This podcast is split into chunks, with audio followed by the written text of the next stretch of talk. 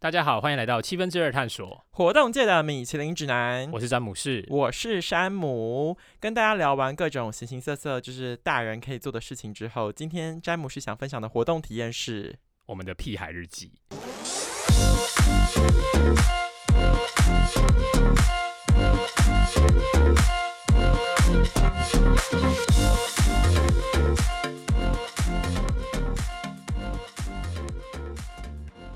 我们就是节目已经做了这么多集，介绍这么多各种类型的活动。其实很多活动你是跟亲人、跟朋友或者带长辈去，但是我们一直忽略了一块，就是可能大家没有被我们照顾到的亲子。对，然后我们讲到亲子的时候，我们就开始就回忆我们各自彼此的童年，然后我们会发现说，其实我们自己彼此的童年都做过很多荒谬的事情。所以我觉得我蛮屁的，啊你也是屁孩吗？我超屁。然后接下来 PK 比赛，谁比较屁？没错，所以这一集就是屁孩日记的 PK。OK fine，那从你的小时候你要从多少开始？总不能从你是个金子的时候吧？嗯，别哎，为什么连这个都可以歪掉啊？不是，你要多少？哎，我想要先问一个题外话，你还记得你的人生这一辈子最早的记忆是什么时候？其实我。我也一直很好奇这件事。我有问过我朋友，我朋友他们说他们都记得二三岁的记忆，我也是。可是我只记得我五岁以后的记忆。所以你看，一到四岁人生是空白。所以我常常会怀疑我自己是被捡到的，因为我小时候是完全没有记忆。然后我就跟我妈说，我是不是被捡到的？然后，而且小时候我妈也不知道为什么不想要拍照，因为那时候不流行拍照，就是那时候的相机还在傻瓜相机的年代，嗯，所以是有底片胶卷的。那我一直都找不到我小时候的照片呢。所以你人生的第最早照片找到什么时候？就是三五，哎，应该就是五岁了。你是被剪的，拜托，真正的小朋友，你出生就开始狂拍啊！我没有婴儿的照片，我发誓。我有，我有婴儿露鸡鸡的照片，我都没有。我真的是被捡到的吧？我猜。对，你你是，所以那你说你最早记忆从五岁开始？对，因为我自己回想这一题呢，我已经忘记最早的就是视觉或听觉，可是我人生最早的记忆是一个触觉，就是我记得我在咬那个婴儿推车前面那个横杆，哦，软软的那个海绵，就是那个口感，我到现在都还记得。哦，对，可是我已经。忘记当时的，然后在更晚的话，现在比较清晰的记忆就是学龄前，就是上幼稚园之前待在家那一段很闲的电视儿童时光，我记得蛮清楚的。哦，那你今天要从这里开始讲吗？对，我就是从那边开始啊。好，那你先从，我们就接续着我们的年龄层开始，因为我只能跟你讲五岁以后的，所以五岁以前的只有你可以讲而已。还好，其实五岁以前也没什么，就是五岁应该不会屁孩了吧？五岁以前，我觉得小孩子的个性比较像是先天的天性。对，然后五岁之后比较像是你教育跟环境的影响，然后像我们家有三个小孩，然后从小到大就展现出完全不同的个性。像我哥跟我差两岁，可是他从出生开始就是一个超好养的小孩，他的人生他的音声婴儿的音，音声里面就只有吃与睡。他就是狂睡睡睡睡睡到时间，我妈就把他摇醒，然后就喝塞奶，奶完塞完之后就继续睡睡睡睡睡。这就是父母最想要养的小孩。没错，可是我哥长得就跟一头猪一样。他小时候，他现在超瘦的，可他小时候就是一个。很肥很肥的婴儿，然后很肥，然后很多毛，长得很像一个原始的 怪物。你觉得你哥听到这一集不会回来打你吗？应该是不会，因为这个是公认的，就是他他从小到大就是一个很好养的小孩。对，那与他相反，我小时候多屁呢？这真的不是我可以控制，因为我小时候的个性就是，我妈妈抱着我的时候，只要一放下来，我就狂哭。就是完完全不能放，她一定要抱着我睡觉哦。只要她累，娇贵哦。对，就她一放，跟长大以后一样娇贵。Well，就是 就是自始至终，对，都是娇贵人。嗯，这就是一个人命不一样吧。对，然后再来就是开始搞破坏，就是从小到大，就是我还记得，呃，比如说我们家有那种玻璃柜。然后我就会去为了要追那个车子玩那种溜溜车，然后就是追到那边后，然后就把它整个玻璃撞烂，玻璃整个碎掉，然后不然就是很长，就是打翻东西啊，然后或者是像我忘记那有一个罪行，忘记是我还是我姐，反正我们两个人其中一个人把我爸从日本买回来那时候最新的 Sony 的那种就是 Walkman，OK，就是整个直接折坏，好可怕！你们是破坏王，也不能这样讲，因为我所以说小时候就是就是手指比较粗糙啦，就是也没办法。那听起来好像没有很屁啊，就是感觉都是你在无没有办法控制的状态底下，你就做这件事情。对，因为五岁前呢，就是我觉得五岁前都是不能控制，所以你如果真的要养小孩的话，你就是要包容他，小孩就是人类的幼虫啊。所以在幼虫慢慢慢慢长大过程中，接下来进入就是要开始懂事啊，学习。我就觉得小孩最可爱就是那种软软的，然后只要他开始会走路后就很贱，然后走路之后会讲话之后就开始更麻烦。那你要不要讲一下你走路以后会讲话有多麻烦？走路会讲话之后很麻烦的原因是，第一个是拒学，就是那时候我还记得我爸妈要带我去上幼稚园，然后你知道那时候是一间一间这样子面试，啊哈，就是都要试读，就是你每一家把你送去试读，然后我只要一去就狂哭，根本不用去，只要知道他要把我送去的路上，我就开始哭。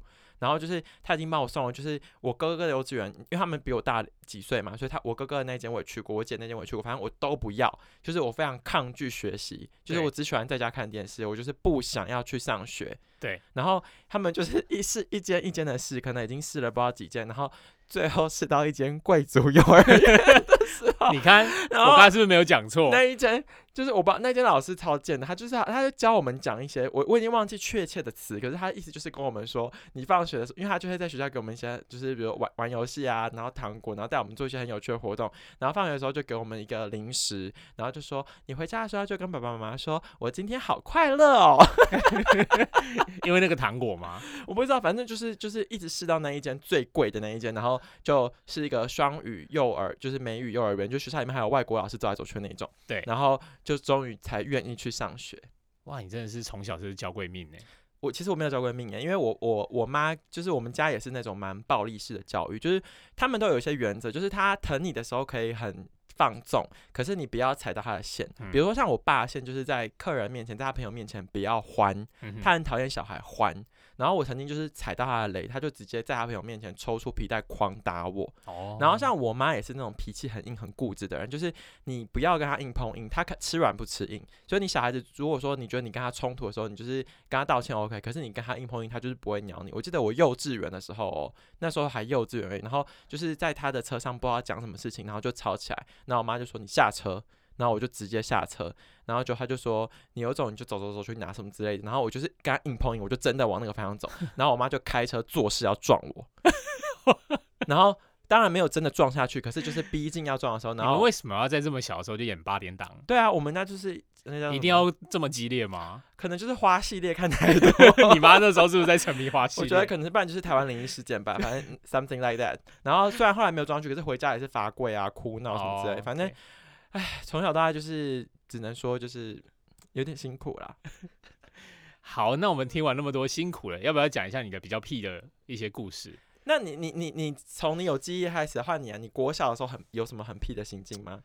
其实我觉得我好像小一、小二，因为我就跟你说五岁以前没有嘛，然后幼稚园其实我也是模糊记忆，我只记得我在庭院跑跑的样子而已。哎、你会不会其实不是被捡回来，是你小时候曾经出车祸受过伤？我不知道哎、就消脑袋被撞到消除记忆的状态，所以我有记忆是在国小以后，是不是很奇怪？嗯，好，我只记得我小一、小你幼稚园完全没有记忆。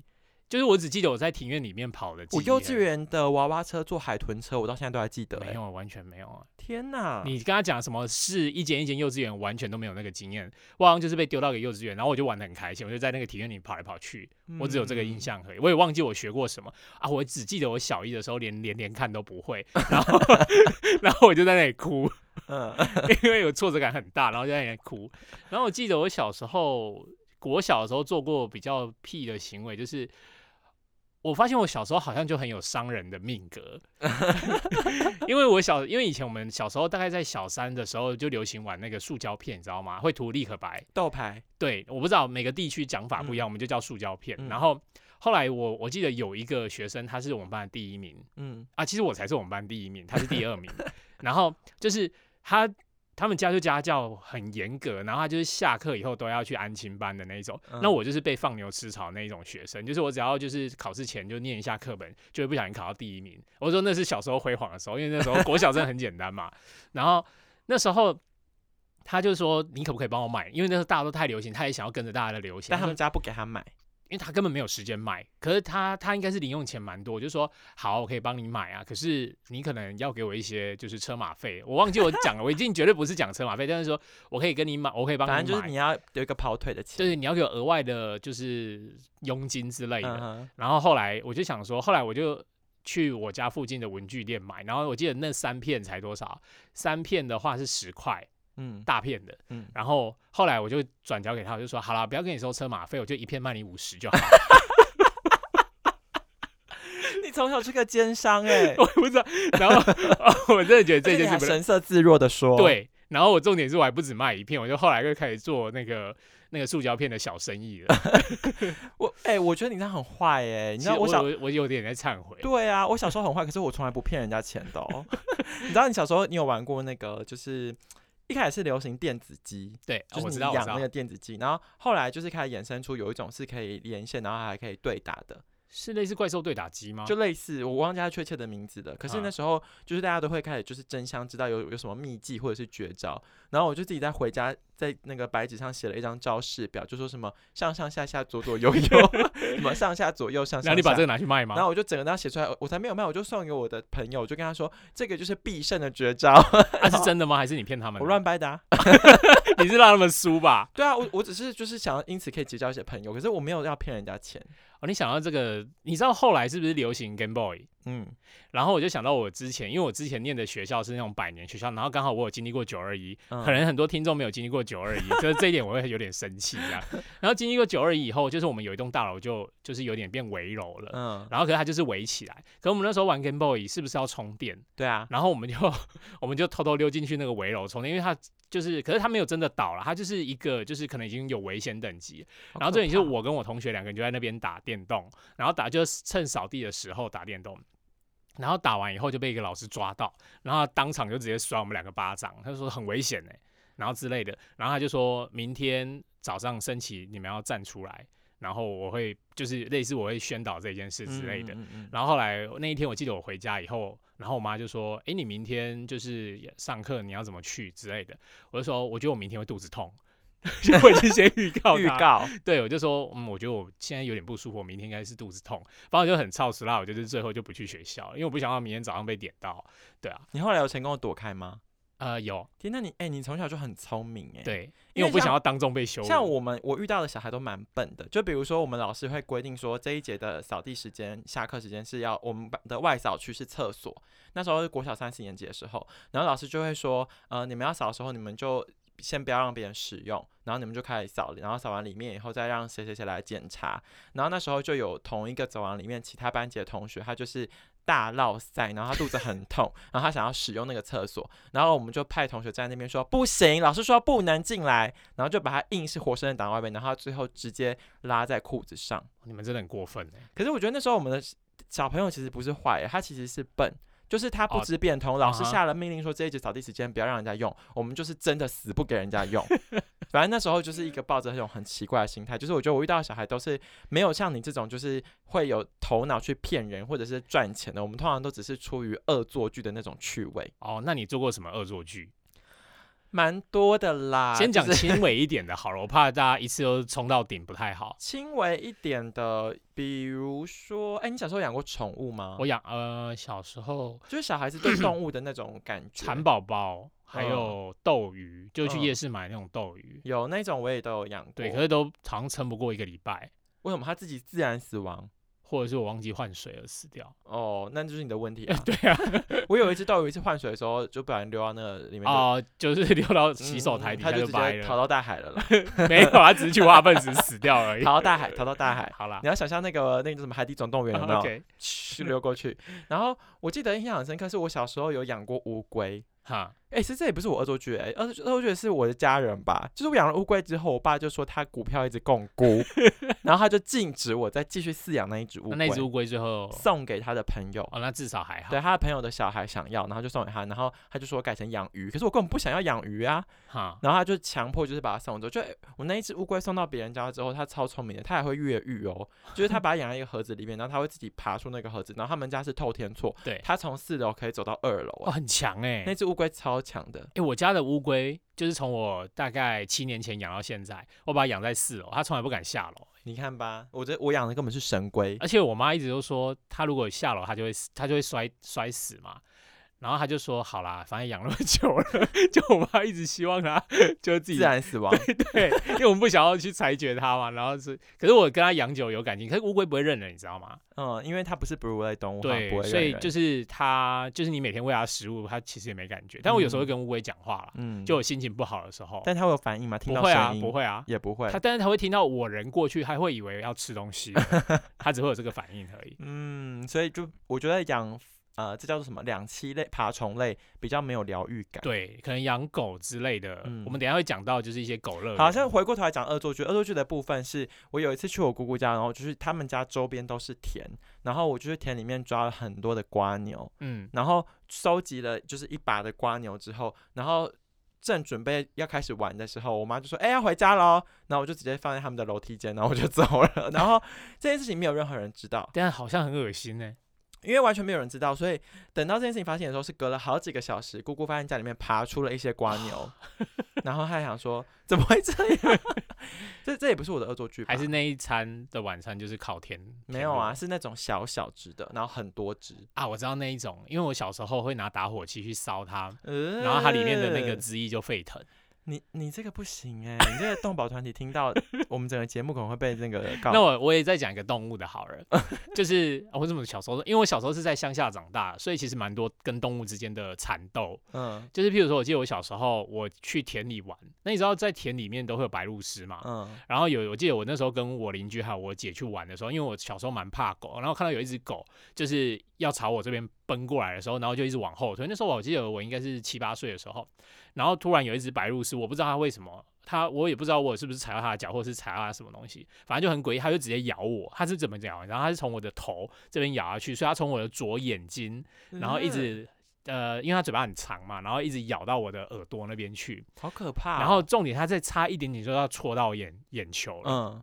然后那时候重点是全部人都吓傻，就是我姐啊，还有我的邻居啊，他们觉得太夸张，为什么这一只白鹭鸶要咬我？对啊，因为没看过白鹭鸶这样子。对，然后我那时候也吓死，吓到不敢动嘛。然后吓到不敢动以后，后来我就跟我我就开始哭啊，那时候小时候嘛。然后我姐就突然回过神来，然后就把那只白鹭鸶就很像在拔萝卜一样，把它拔起来，然后让它飞飞走。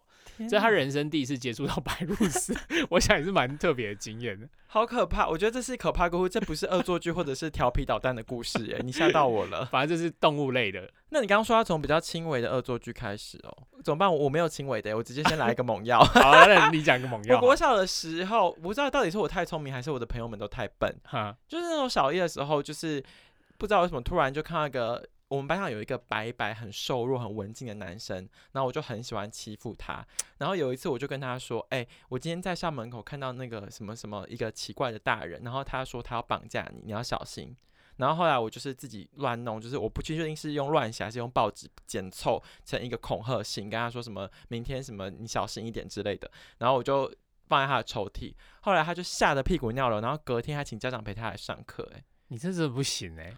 这样不行吗？那我再讲第二个，就是我我之前就是还把那个擤完鼻涕的卫生纸塞到红包里面，然后就是丢在那个走廊，然后看谁会捡，然后捡到就跟他说他要娶鬼新娘。你这个真的不行哎。那比如说从一楼把甩炮丢到地下室，丢到同学那边，那样算可以吗？这会被告。哎，那你那个水鸳鸯的呢？你每一个都会被告。你水鸳鸯的，你不要只说我，你水鸳鸯。我水鸳鸯其实是还好，我就是只是把它塞到狗狗屎里面，然后直接丢到邻居的庭院。好恶然后炸开来都会变成。你这个才要被告吧？你邻居可以告你哎。然后或者是在庙里面，不知道为什么以前庙里面都会有一些。宝丽龙塞在那个石头缝里面，反正我们做一些很奇怪的事，我们就把它每一个都塞那个水烟，然后一次点燃，它就全部宝丽龙一起炸开来。这还好啊，可是现在小孩子就是很贱，你知道吗？真是很贱呢。就比如像我姐跟我吵架的时候，我就会把那个我们家浴室那个灯，它有点漏电嘛，然后我就喷一点水，想说要电到我姐，或者是把地上用很多泡泡弄很滑，希望她跌倒。你跟你姐有什么 仇啊？然后还有像很贱，就比如说我妈今天买一个去家乐福买一台新的那个电风扇，我就很想要研究这个电线啊，然后我就拿剪刀直接把它剪，然后就看到火花。你那时候几岁？那时候大概七八岁吧，是可以被原谅的年纪吗？七八岁可以被原谅。我们家从小大家都不原谅小孩，所以我也不知道几岁是可以被原谅的年纪。反正我就是用拿剪刀把它剪，然后看到火花这样啪一声，所以你没被电到？我没被电到，只是我就是吓到。然后哎，我小时候还会玩火，就是反正我就是做一些很可怕的事情。然后我把那个剪完之后，我就拿给我妈说：“妈，你买到这是瑕疵品。” 我说这好像有坏掉什么什么之类的。然后后来我妈再拿去换。你们 OK 好。可是我跟你说，我妈超厉害的，就是我觉得。她很聪明，就是她知道那是我搞的事，可是她会去家乐福，就是退给那个人的时候，就说不知道为什么会这样子。可是等到上车之后，她就会跟我说那个是你用的。哦，哦，所以他两面都想要做好。对啊，哎，他很喜欢把一些塞塞的事推给我，好不好？有一次他自己说他要去那个全家便利商店买一罐沙拉托，对，然后就他后来买完之后，不知道为什么在哪个通路看到更便宜，他又不想买，就他就拉着我去，然后跟那店员说啊，我叫他来买，他买错，他买成沙拉油，买成沙拉托了啦，怎么会这样哦？然后就是怪罪给我，哎，这样算是不良教育吧？不良教育啊，就你内心一定会觉得说，哇，大人在说谎，对，就是互相伤害，我觉得就是蛮可怕的。那我来讲一些比较轻微的，就是关于手贱的，我也有一个故事可以分享。可是这个故事其实我后来有，我记得我们以前校刊的时候，我还有投稿校刊，还中了呢，我还获得两百块的稿费。怎样怎样手贱？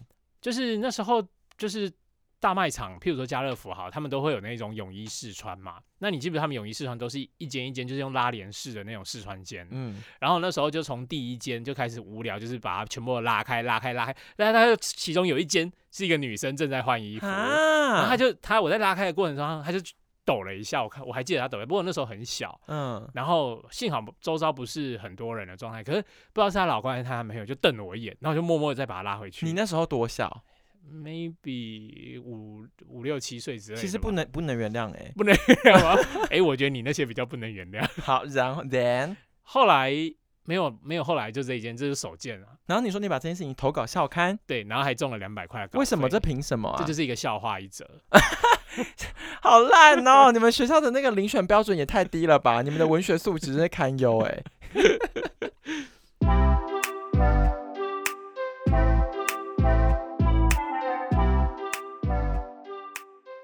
哎，你知道其实啊，刚才我们讲了一大堆这种小孩子搞的狗屁倒灶事情，你知道根本原因什么吗？不知道哎，就是太闲呢。哦，对对，就是如果你不帮你的小孩，就是你你不让他有做任何事情，他其实就会自己找事做。对，那他自己找事做的那些事情，可能是你不能接受的事，就你没办法控制的事情。对，所以我觉得现在为什么他们很强调学龄前教育，就是说说要去打开小孩的感官认知啊，然后什么社会化和能力啊，各式各样，就是即使他不会讲话，他都要去上课。我觉得这个很荒谬。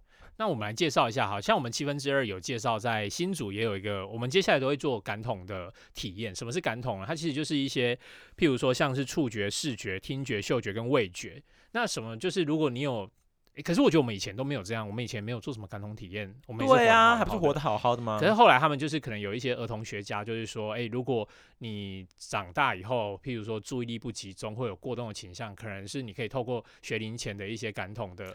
我跟你说，你就是解决这个问题，你就是缺了这个。你不觉得你现在就是注意力不集中，还有过动倾向？你说 写一集 round down 写半小时写不出来，不好意思，那你去跟我妈讲。然后呢？然后呢？对，然后这个就是我们在七分之二有。就是有介绍这个活动，那接下来应该会在所有可能比较都会区，现在都会区的小朋友都会去上这种课程。其实我我是我也是后来才发现，哇，这个课程蛮有趣的。它这个会不会是在那个新竹很多啊？对，因为新竹现在是亲子的出生率很高，就是小朋友的出生率很高。然后可能像台中也还不错，也慢慢就有看到有这些陆陆续续的活动。嗯，那这是学龄前的状态。那如果到了学龄后，就可能偏儿童的话，我们还是有一些。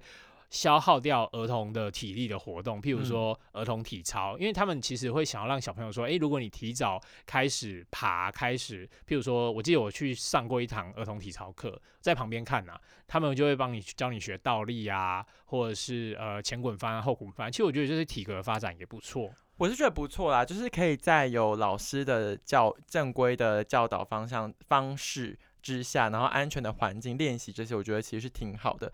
因为像我小时候呢，就是没有这种课嘛，那我就会躯体前弯，我就会只有一而已。哎，那是天生的，好不好？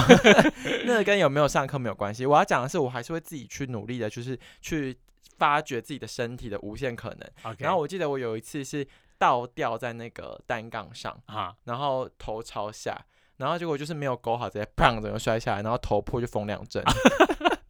就是诸如此类，就是我觉得，与其让小孩子在这种危险的方式下尝试，其实有一个安全的环境，软垫做儿童体操是不错啦。我也想要分享一下，就是我自己去玩单杠的时候，可能是我高中的时候，就我高中不知道为什么，就是突然就是想有一有一次就去玩那个吊单杠，嗯，然后我那时候不知道可能是看完奥运很热血吧，我就想要转两圈，因为我平常可以转一圈，然后反正我记得我那一次就是连续想要转两圈的时候，在第二第一圈半的时候，整个人飞出去，嗯，然后飞出去的时候，整个脸部着地，然后还脑震荡，然后最后半边脸都是血，然后半边脸都是血的时候，我站起来，我想说有人可以帮我吗？结果后来有个阿妈就缓缓走过来，她带着她孙子走过来，她说：“哎呦，你亚半莫存样就是中文的意思说你以后不要像他这样。”他没有救我的意思，所以就数落完就走了。对，所以我就这样全身血的回家，就是洗脸，那就看医生了，不然怎么办？那可是我有点好奇，像你妈遇到你这种情况，她会怎么做？尖叫啊！哦，他第一上他就尖叫而已啊！哦，他以为发生什么事啊？因为我们家都就是我搞这种事，通常都会再被骂一次。不是他至少他先叫完，然后问你怎样，然后赶快先带你去看医生，医生完以后再回来骂你。OK，反正就是顺序是对的。家长的套路就是这样子。对，OK。然后除了体操之外，你说儿童的球类，我觉得有点奇怪，儿童球类跟大大人球类有什么不一样吗？呃，他的就有点像夏令营这样啊，就是他们整个都是儿童的，譬如说踢足球啊，或者是篮球的呃训练营啊这一种的。那这一种的话，在我们七分之二在亲子篇都会有介绍到。哎，你从小就是会玩球的人吗？我从小的话，躲避球吧。对，躲避是好像大家都会玩的。可是我不知道哎，就是成长的，像我个人成长过程中，就是曾经被篮球开到头之后，我就对对篮球有戒心。对，我就对球很恐惧，所以像你讲的这种什么儿童足球、儿童篮球，我都没有玩呢。哦，就是从小到大都没有。但儿童没有玩啊，长大长大才玩，就是可能国中、高中啊才会去踢或者是打。然后我觉得其实感统跟球类或是体操，其实有一点点像是幼稚园或小学的体育课，嗯，就是多少会接触到的一个范畴。可是有一些其实蛮特别，是要特别安排，比如说像木工。对木工的话，就是我们会比较像我们在有介绍到，就是台北、台中都有木工的体验，然后诶南部好像也有。那我们在介绍这个时候，他们比较强调是亲子一起去，就有点像是呃六日的时候，他们一种亲子的观光工厂，嗯，然后你可以去做你的，譬如说杯垫啊，或者是你的筷子啊，你就自己做自己的木筷。那小朋友其实都蛮喜欢的，但是他们都做得好吗？那种东西不是强调好不好啊？因为我国小的暑假做，嗯，我国小的美劳作业有一有一堂就是要做木工，然后我真的是一窍不通，然后后来我就叫我爸帮我做，他就是在那边锯，然后那边弄，然后粘，然后弄完以后，然后就是再拿去学校交给老师，然后看起来好像很厉害的样子。对啊，然后还有一次美劳课是要做什么，比如灯笼之类的，我也不会做，我就叫我妈做。对，然后。我觉得叫爸妈做就是国小一小二的时候，他们还稍微会就是包容一下，后来他们就不理我了。然后等到我小三小四的时候，因为我跟我姐差蛮多年纪，就是我小三小四的时候，我姐已经大学了。然后那时候的暑假作业就是有很多很烦的东西，一整本，你知道，你有写过那种一本一本的暑假作业吗？就是一天要写一页。然后我当然是最后一天开始写嘛。然后我觉得 前面那边都很多东西要做都不会，然后还有那种美劳画图什么的，我真的是一窍不通。后来我就叫我姐的男朋友帮我做。你怎么从小就开始指使别人啊？就是觉得这些东西很烦，因为我从小哦，我跟你说，我我整个没有，我整个听完整集。大家的观听众只会有个想法，就是你就是娇贵命，不是你从小就娇贵，不是。我呼应一下你这样讲，就是因为我从小没有接触这种感统体验，是我的我的感官跟这些就是这种协调能力都没有被打开，所以我不会做这些就是美劳或者是这些东西，你知道吗？OK，你看我又不会打球，球类我又不会，对。然后你说的这个木工这个我也，所以你小时候就只在做恶作剧的事情，因为你也不做静态，也不做动态，那你剩下的在干嘛？看电视啊，看电视，然后欺负别人，看电视跟写恐吓信，对。我超会看，你知道我就是小时候的所有的那种电视扮演那种台词我都会背，就是我的记忆力跟我的社会化能力都是从这边养成的。哦，好，不要敷衍我了。那你自己说，除了木工之外，还有另一个什么叫做泥做体验？泥做其实就有点像做陶土啊。你是说泥挖挖？对，然后你可以自己拉胚啊，或者是自己做一些。呃，盆栽这种东西的，那这个这个也很适合亲子一起做完之后再给他拿去窑烧，对对对，然后他就可以带回家。对，那然后你甚至可以刻字。哦，我好像有在英歌玩过，哎，对，哎，其实你讲这些东西我都蛮有兴趣，可是都是我长大之后才去玩的。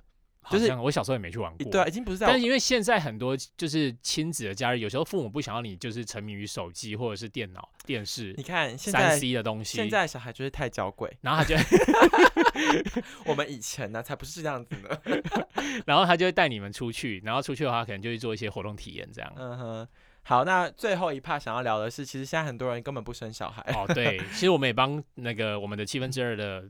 读者想到这件事情，所以我们其实也有介绍到，就是诶狗的乐园，譬如说像宠物乐园。可是因为这种地方，其实在台北市，我觉得比较难找到。像我们这一篇就专门介绍中部的宠物乐园，就是可能在里面有游泳池啊，或者什么之类的。对，我自己是没有经验呐。因为毛小孩也是小孩的一块，对。然后我个人就是平常住在台北市，所以其实我很难，就是我我其实一直有想要养毛小孩，可是我觉得我的生活环境还不允许我做，所以我就很喜欢玩别人的。然后就是我最近有一群就是像是狗友这样子，就是他们会都有养狗，然后跟他们一起出去玩。然后我发现狗友们都会有一些些口袋名单，比如说像我们上礼拜就是有去桃园那边有一个就是狗狗游泳池，然后它其实它就是类似应该怎么讲，它其实就是一个复合式经营的宠物餐厅，然后你主人。你可以在那边点东西吃，然后它是宠物友善的。等下，我我有点好奇，宠物餐厅的话，他们会准备食物给宠物吗？Yes，所以你可以，你的你的 menu 上面有人的食物，还有狗的食物。那你也可以自己带你自己宠物专门吃的饲料，可以。对，就是他他没有禁用禁用狗的外食的这个规定啦。了解。对，然后它的最大卖点是它有一个非常大的水池，然后是给毛小孩游泳用的。然后那边真的是蛮宠物导向，它那个的。入园的计算方式是一只狗可以配两个大人，对，所以你如果额外有第三个大人，你就要加价。所以我们那时候刚好是四个人去，然后两只狗去，然后我们就是那样子跟他们玩。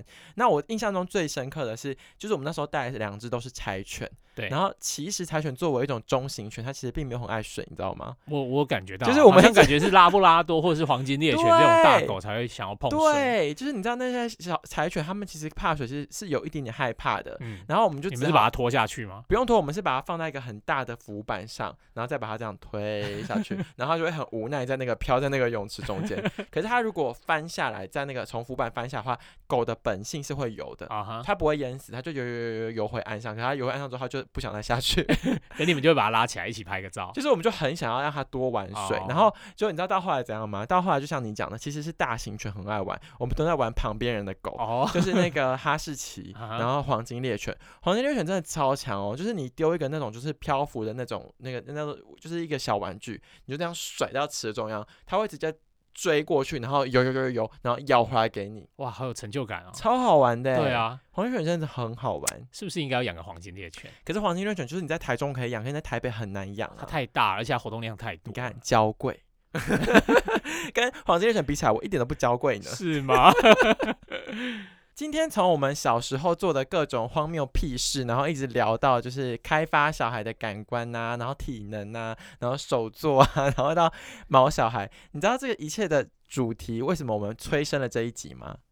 就是小孩太闲，对，就是现代人时间太多，然后你如果如果跟小孩在那边就是一呃大眼瞪小眼的话，他们就是会搞事。对，譬如说写恐吓信啊，去看八连档啊，或者是比如说把那个水鸳鸯插到狗屎里丢到邻居的家啊，对，或者是做一些就是非法的买卖生意啊。所以大家如果不想要有这种就是负面案例出现的话，其实你就是要上七分车的探索，把小孩送去这些活动。没错，就是开发他们无限的潜能，让他们好好做点正经事。拜拜，拜拜。